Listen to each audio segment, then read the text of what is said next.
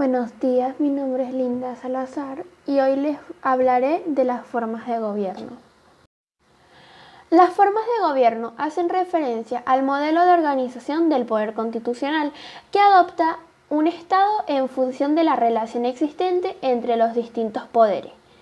La manera en la que se estructura el poder político para ejercer su autoridad en el Estado, coordinando todas las instituciones que lo forman, hace que cada de las formas de gobierno precise unos mecanismos de regulación que le son característicos. Estos modelos políticos varían de un Estado a otro y de una época histórica a otra. Su formulación se suele justificar aludiendo a muy diferentes causas, estructurales o idiosincrásicas o conyunturales, pero siempre como plasmación política en un proyecto ideológico. La denominación correspondiente a la forma o modelo de gobierno, además de referencias a la forma de Estado que indica su estructura territorial, suele incluso incorporarse al nombre o denominación oficial de estos estados, con términos de gran diversidad y que aún promocionan cierta información sobre lo que proclaman, pero no criterios comunes que permitan definir por sí solo su régimen político. Por ejemplo, Estados Unidos, México, República Bolivariana de Venezuela, Reino de España, Principado de Andorra, Gran Ducado de Lenzburgo, la Federación Rusa, República Popular Democrática de Corea, Emiratos Árabes Unidos o República Islámica de Irán. Entre los 200 estados, solo hay 18 que no añaden ninguna palabra más que su nombre oficial, como por ejemplo Jamaica, mientras que 11 solo indican que son estados.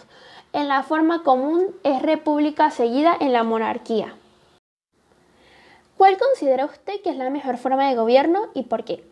La monarquía, ya que es una forma de gobierno la cual consiste en que el Estado reside en una persona, un rey o una reina, cargo habitualmente vitalicio al cual accede por derecho y por forma hereditaria.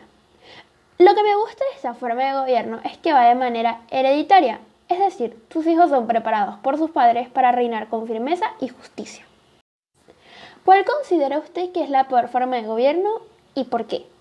La caquistocracia, ya que es el gobierno de los peores y estas personas no están capacitadas para llevar una nación o un país para mejor.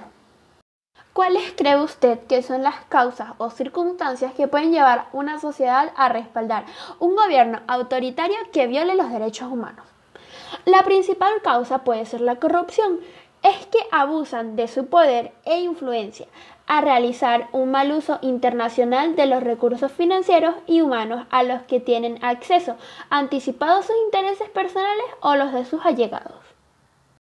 Si usted fuese candidata a la presidencia del país, ¿cuál sería su eslogan político y por qué ese? Sería sí a la honestidad, ya que si estás buscando la presidencia, tienes que ser honesto con el pueblo de lo que está pasando o de lo que puede llegar a pasar en un futuro y no caer a mentiras.